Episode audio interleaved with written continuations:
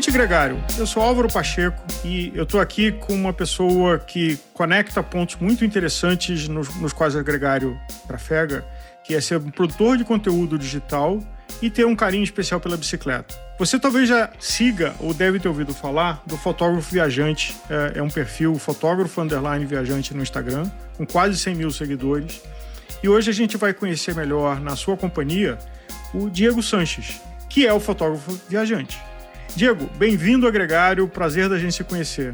Obrigado, obrigado pelo convite. O que nos chamou a atenção, Diego, da gente estar conversando e compartilhando com o ouvinte, é de que você, como produtor de conteúdo digital, pode-se dizer até influenciador, é uma palavra que acho que nós dois concordamos em não gostar, tem um perfil incomum do que essa palavra define, né, dos influenciadores digitais. E acho que a gente vai, nessa conversa, construir junto e, e, e, o ouvinte que está nos ouvindo nos acompanhar. A tua história começa em Matozinhos, Minas Gerais. A sua família tinha um comércio e você, ainda no comecinho da adolescência, 10, 12 anos, trabalhando lá na loja. Vamos voltar no tempo e falar um pouco dessa época.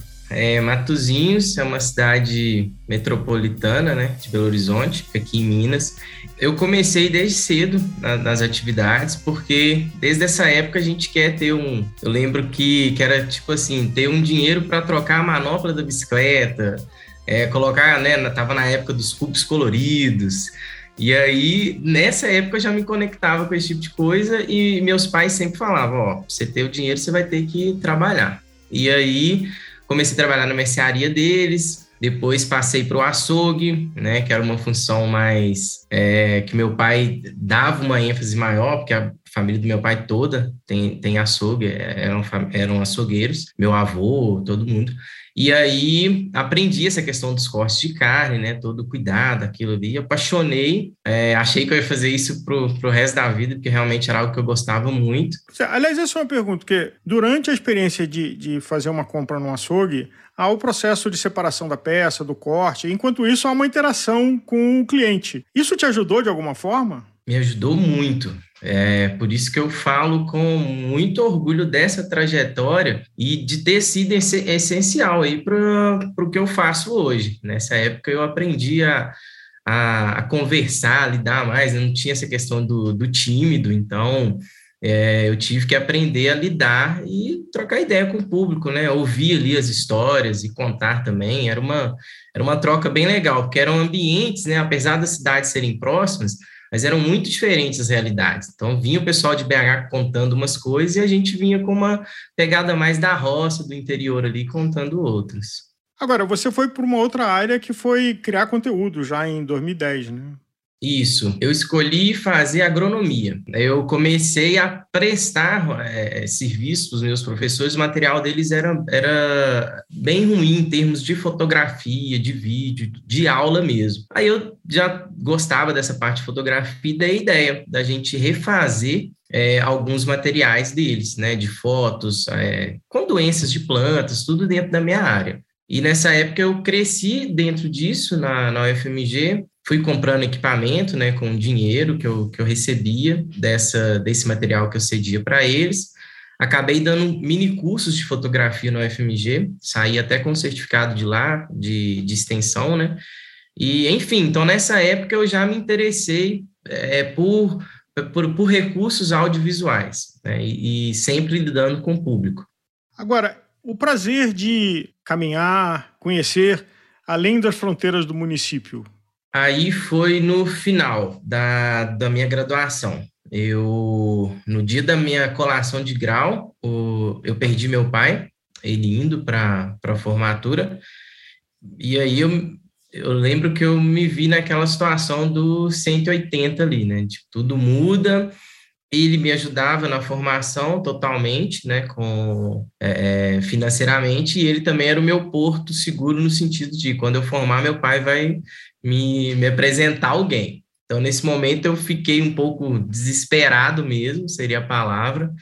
É, isso foi em janeiro, e aí, é, em abril, era o aniversário dele, o meu sogro me chamou para fazer uma caminhada, uma travessia, sem nenhuma informação praticamente de, de onde, o que, que eu levava de comida, nem nada. Interessante que eu não, eu sou uma pessoa que não come barra de cereal hoje, porque nessa época eu levei tanta barra de cereal, eu fiquei tipo três dias comendo barra de cereal, que se tem uma coisa que alguém me pergunta que eu não como hoje é barra de cereal. Hum. E foi uma caminhada assim dura, sabe? Sofri bastante. É, fui de Quanto tempo? Que distância? Foram três dias. Ah, a distância não é tanta assim, né? mas teve, teve um dia que foram 20 e poucos quilômetros, o outro dia eu acho que uns 13. Não é uma travessia muito longa, mas para uma pessoa que nunca fez nada, de calça jeans, comendo só barra de cereal. eu lembro que eu tinha vontade de comer sal, alguma coisa de sal, eu não tinha nada de sal. E, enfim, então foi foi uma aventura que nesse momento, né, eu falei, cara, eu gostei disso, eu posso ver por um lado de não querer fazer mais ou de evoluir e fazer mais vezes, né? Então aí começou. Depois disso eu fiquei um ano sem viajar, sem comprar nada, só é, estudando e, e, separando no carrinho ali os equipamentos, para no outro ano, na mesma data, no mesmo feriado ali de abril da Semana Santa, aí eu subi o Pico da Bandeira. Depois do, do Pico da Bandeira, aí eu voltei, né, para Matozinhos e, e, já veio já vim para Belo Horizonte, saí nessa época eu ainda estava em Montes Claros, eu estava acabando a minha graduação ali, alguns trabalhos que eu que eu estava é, para finalizar, e aí é, me senti perdido, porque na minha área, para né, emprego e tal, é, tem muito no norte do país, eu não queria mais sa sair, né, longe de, de casa, ah, eu tentei um concurso aqui em Belo Horizonte que tinha uma vaga para agrônomo, fiquei praticamente um ano estudando e um mês antes do concurso ele foi cancelado. Aí eu coloquei na cabeça que era uma hora de eu, de eu dar uma é, deixada de lado na, nessa questão agronômica e resolver ver mais coisas, né, conversar com pessoas, conhecer pessoas e entrei numa loja de é, artigos de aventura, que era uma coisa que eu já dominava ali nesse um ano que eu fiquei estudando também sobre equipamentos, eu, eu conseguiria agregar isso a, a um monte de loja e pedir emprego numa que estava é, oferecendo na época. Eu ia ficar lá três meses, acabei ficando três anos, saí de lá com um cargo que eu criei, é, porque eu, na época que eu entrei, ele falou, olha, o salário é tanto, não tem uma projeção de, de carreira, não tem nada, só vai ficar três meses e é isso. E aí acabei dando uma remodelada nessa questão da loja, é, trouxe muita troca de, de, de experiência para dentro, não, sabe, essa questão do, do valor agregado, não era só vender o produto, então a ideia era criar um ambiente ali das pessoas irem, contarem suas histórias, suas viagens, enfim. É, às vezes a pessoa chegava para comprar uma bota, em vez de eu perguntar qual bota, eu já perguntava para onde que ela estava indo, qual que era a viagem, e aí eu já conseguia dar ali várias dicas.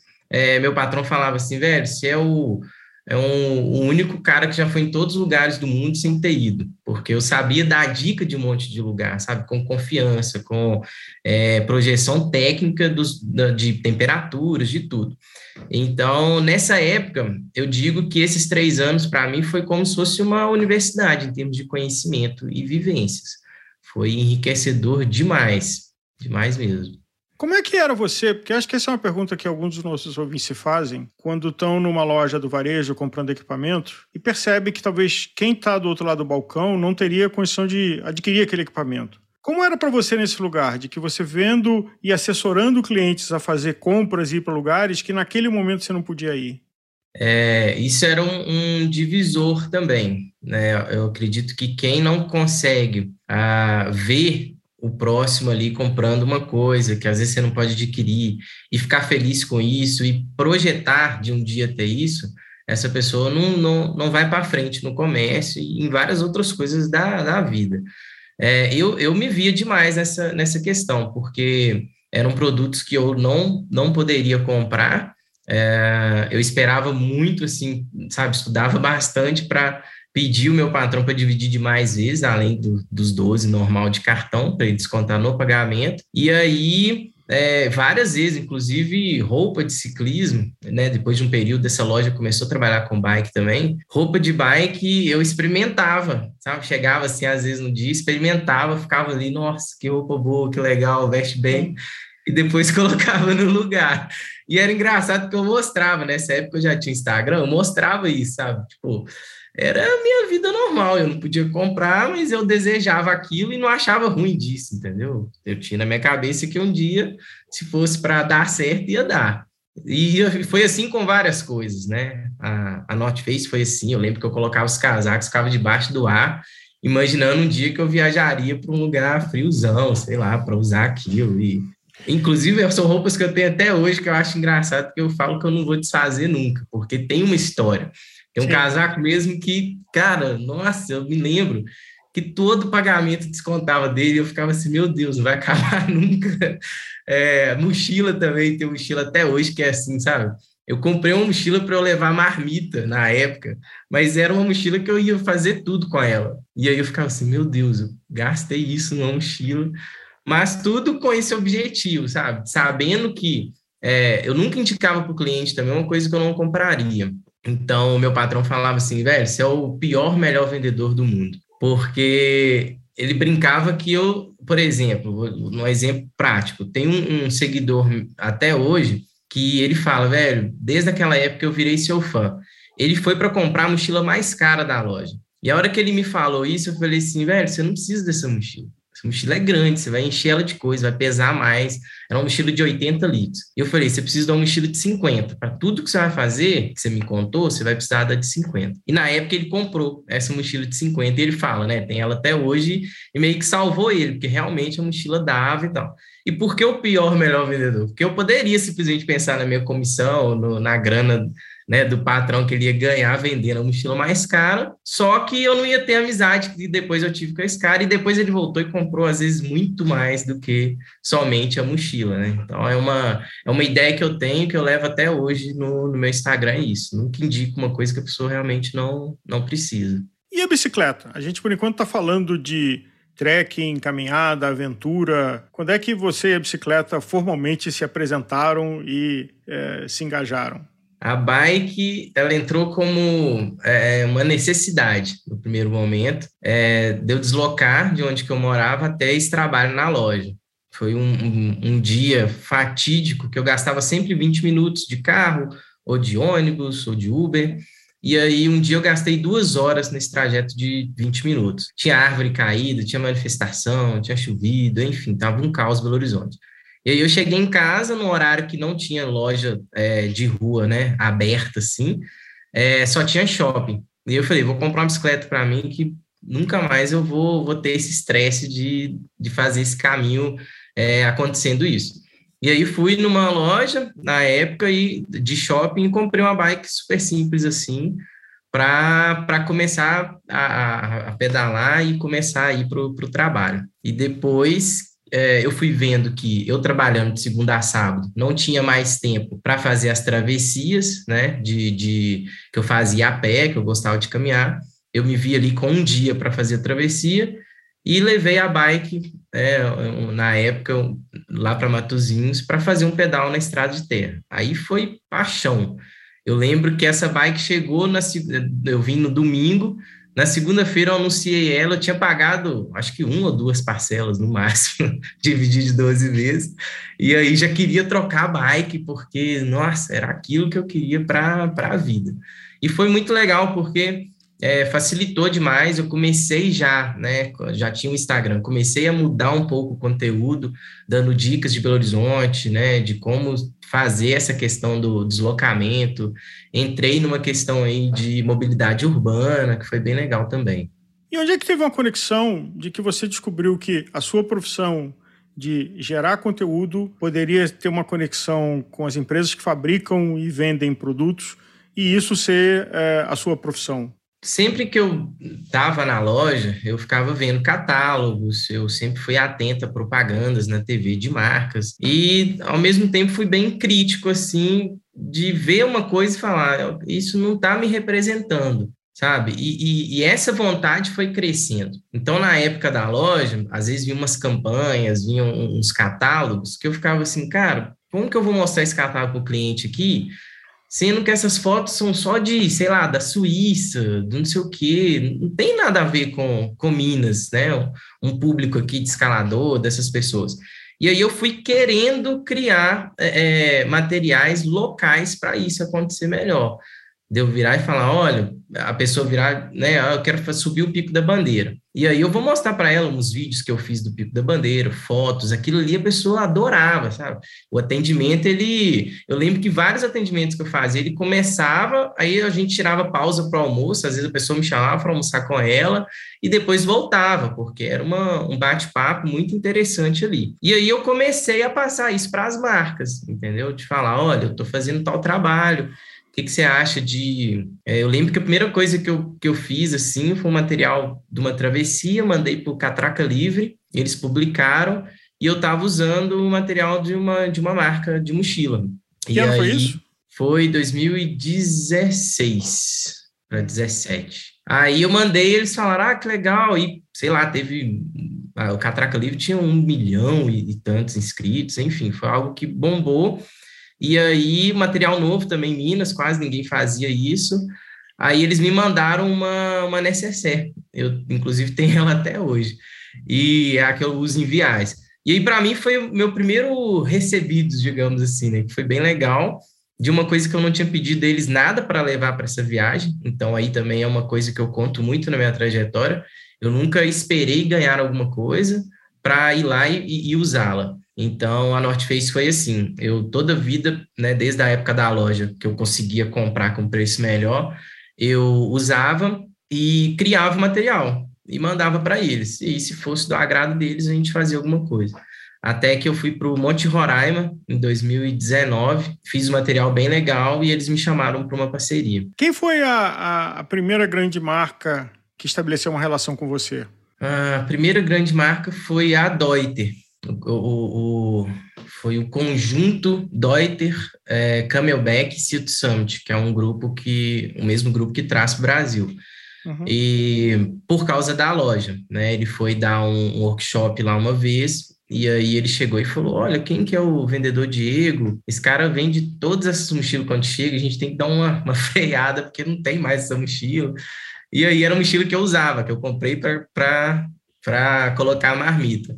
E aí eu percebi isso também. Tudo que eu tinha, eu vendia muito bem. Então, era, a mochila chama Transalpine, é uma mochila lendária, assim. E aí, na época, eles me chamaram e começaram, né? Um produto ali, outro aqui. Foram, foi tendo relação. Hoje o cara, ele é o baixista da, da, da, minha banda, eu tenho uma banda assim, chama Esporádico, né? O nome já diz que a gente conta só de forma esporádica. Mas esse, esse importador e tal da, da empresa, ele é o cara que toca baixo na minha banda. A gente acabou fazendo uma, uma grande amizade a partir daí. Há, há quanto tempo, você falou 2018, 2019, então é, essa sua jornada como criador de conteúdo é, é recente, né? Tem uh, três anos, dois, três isso, anos. Isso, é, e nessa jornada, quem foram as marcas para a gente mencionar aqui, e até como agradecimento, não como uma relação comercial, mas quem foram as marcas que viram valor em você e que você entregou para eles uma performance de é, reconhecimento, de divulgação de produto? Ó, a primeira grande, assim, que eu já fiz trabalhando com isso, que eu brinco que eu tirei nota, né, que eu tive que criar a empresa, foi a Volkswagen, que ela é, escolheu cinco fotógrafos no Brasil inteiro e eu era um dos, dos escolhidos para viajar com o carro deles criando conteúdo.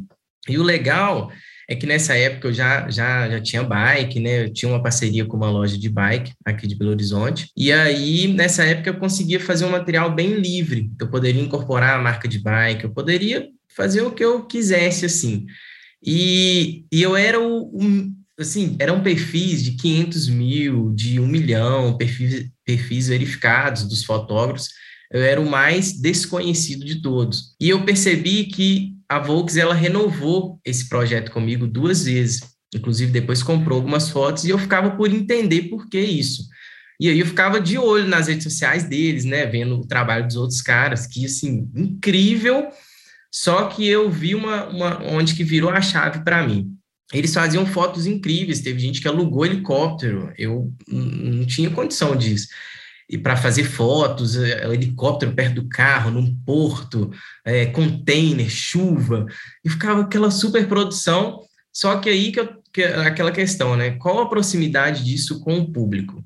Então, começava a ver algumas coisas negativas nas fotos que a, que a Volks postava, da pessoa, por exemplo, sentada no teto do carro com a porta aberta chovendo. A foto, tecnicamente, maravilhosa, bonito uhum. demais, coisa de filme. Só que ninguém vai fazer isso, né? Comprando um carro, sei lá, de cento e tantos mil para fazer uma coisa dessa. E aí eu percebi que por que, que eu continuei no projeto, é porque eu tirava foto abastecendo o carro, colocando a bicicleta em cima, sabe? Todo sujo de prova, que eu tinha acabado a prova e forrando o carro ali com, com lençol e sentando nele. Então, eu acho que isso trouxe uma realidade bem grande. E aí, nesse momento, que foi o meu primeiro emprego como, como, como criador de conteúdo, eu falei, cara, é, é isso. Eu não posso sair dessa, dessa questão, não preciso ter medo de postar isso, eu não preciso ter vergonha né, de postar minhas fotos. Na época eu até cogitei, falei, nossa, eu preciso contratar um fotógrafo, preciso viajar para tal lugar para conseguir uma foto incrível. E não, não era isso que eles queriam, e acredito que né, muitas marcas também não querem isso. Aliás, é, a gente estava aqui na narrativa, você trabalhava numa loja. É, como é que foi fazer essa ponte? Você ainda trabalha na loja? Você disse que a loja fechou. Você ainda trabalha Sim. no comércio?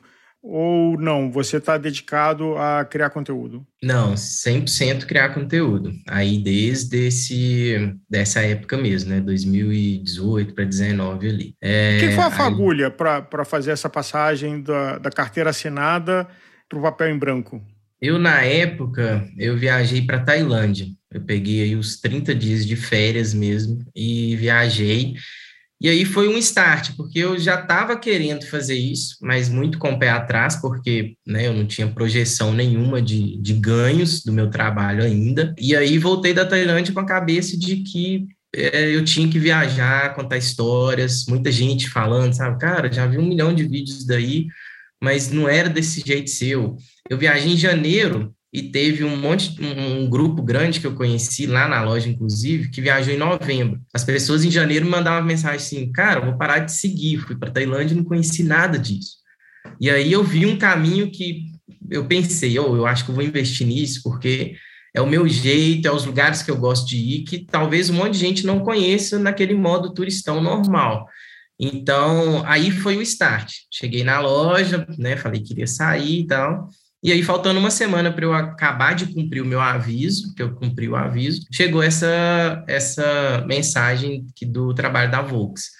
É, eu estava planejando ficar seis meses né, no seguro-desemprego ali, organizando minha vida, fazendo um currículo, fazendo um portfólio de fotos, porque eu falei, ó, eu vou trabalhar de fotógrafo, ou eu vou criar conteúdo para a marca, que até então não era uma coisa assim que eu tinha criado profissionalmente tão é, é bom assim para falar, para cobrar por isso, né? Eu só imaginava as permutas. Ou eu vou, eu até pensei em tocar em barzinho, porque também tocava, eu falei, ó, tô tranquilo, tô com um monte de coisa para fazer, só falta eu ter coragem mesmo de colocar aí no, no mundão. E aí veio a Volks, que aí, aí foi, foi bem legal, porque eu já saí numa, num projeto. Como é que você vê o mundo hoje de que e a gente aí falando de um intervalo maior, mas não tão longo assim, dos últimos 10, 15 anos, para quem praticava o esporte, a fonte de informação eram revistas, catálogos, e hoje são as redes sociais. Como tudo, né? Tem o lado bom e o lado ruim. Eu acho que quando eu comecei, né, foi um período aí pré-pandemia, eu estava com uma projeção, né, dessa expedição do Roraima, chegar, fazer uma exposição com as fotos, vender isso. E eu cheguei em fevereiro e o Brasil, o mundo estava todo fechado é, em março, que foi pandemia. Então eu me vi com os meus projetos de vida e tudo embaralhado. E nessa época muita coisa aconteceu, porque as pessoas começaram a acessar mais os canais, né, o Instagram, enfim, as redes sociais.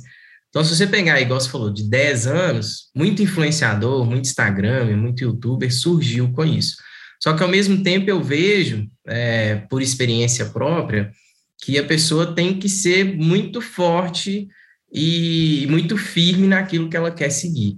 Porque a oferta a gente tem muita, sabe? E, e até uma, uma, certa crítica a, a, a, empresas e tudo, porque às vezes a empresa ela não quer nem pergunta direito nada sobre você, ela te manda um script que é aquilo. E aí, como você está né, no, no, começando ou trabalhando exclusivamente com isso, você tem que fazer grana, né, você tem que pagar boleto, mas eu ainda tento seguir um caminho de que é, eu só faço as coisas que eu realmente gosto e uso. Então eu vejo que na internet, nesse período todo, surgiu muita coisa, muita informação, e ao mesmo tempo é difícil hoje para você chegar e falar, não, nessa, nisso daqui eu posso confiar. isso daqui não está se vendendo, né? Então é uma, é uma questão complicada é, que eu não vejo, né? Igual muita gente fala, ah, o mercado está saturado. Saturado, todos os mercados estão para profissional que não é um, um, bom profissional. Então, qualquer mercado que você for ver é saturado. Mas esse não, não foge disso, só que eu acho que você tem que fazer alguma coisa para você se destacar, e eu sempre bato na ideia da identidade. É você ter certeza daquilo.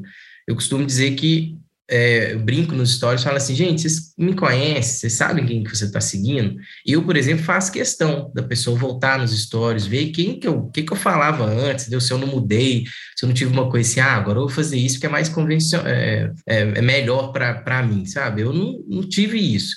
E eu critico por causa dessa questão, das pessoas não saberem quem estão seguindo, às vezes a pessoa se vendeu ali em determinado momento, mudou totalmente, e só que você tá naquela de, de ser cômodo e não, não pesquisa, não sabe quem que você está seguindo. Então, a ideia do, até coloquei isso hoje, do desinfluenciador, eu gosto muito dela, porque eu bato na tecla da hashtag vida real. Eu falo, gente, vocês têm que procurar isso. Não fica. Porque é meio frustrante se acordar todo dia, a pessoa lá na, sei lá, na Maldivas, e é isso, gente. Vamos lá, é só bater no peito e falar que consegue. Acho que isso criou também uma legião de pessoas bem frustradas, principalmente agora na pandemia, porque as pessoas começaram a entrar mais na internet, ver essas realidades que não são tão realidade e se frustrarem. Dos lugares que você já viajou, o que que te marcou mais? E cada vez fica mais difícil, porque quanto mais você viaja, mais tem coisas que você gostou muito. Mas tem algum que você destacaria falou, nossa, esse tem um lugar especial no teu coração, na tua memória?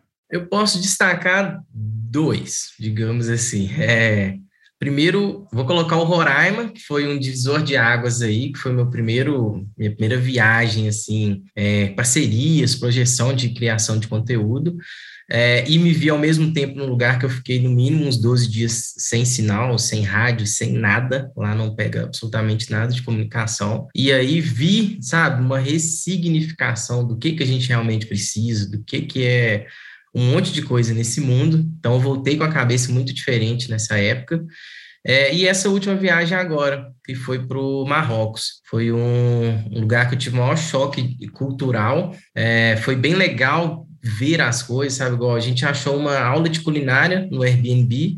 Falei, ah, quero uma coisa diferente. Fui lá no Airbnb, li um monte lá e achei essa experiência, uma aula de culinária na casa da pessoa. Não era igual, já fiz aula de culinária em vários lugares, mas na casa, né, um nativo eu nunca tinha feito. E aí foi bem legal, sabe, viver essa questão de sair com a pessoa ali para fazer a compra no mercado local, numa feirinha local, bem longe do centro turístico, inclusive.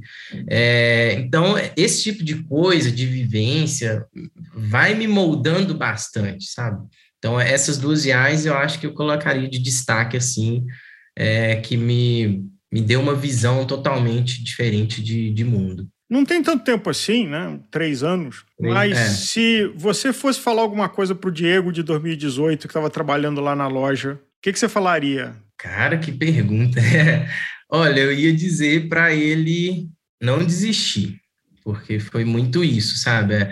Eu, eu fico. Tem, tem muita gente, na realidade, que pergunta: você não arrepende de ter ficado lá três anos? Porque muita gente que me conhece hoje, que é daquela época, né, ia lá, às, às vezes as pessoas iam lá até para tirar uma foto, trocar uma ideia, porque eu já estava começando a crescer no Insta. E aí a pessoa fala, fala, naquela época falava, né, cara, isso não é pra você e tal. E eu fiquei lá, cara, três anos. E aí as pessoas perguntam se eu arrependo. Eu falo que eu nunca arrependo que eu fiquei realmente no tempo que eu tinha que ficar. A, a própria Canondeio, na, na figura da Babi, a Babi é uma pessoa que falou uma das frases mais marcantes da minha vida. Quando ela me apresentou para Canondeio, ela falou assim: é, ele saiu da loja de aventura para viver uma.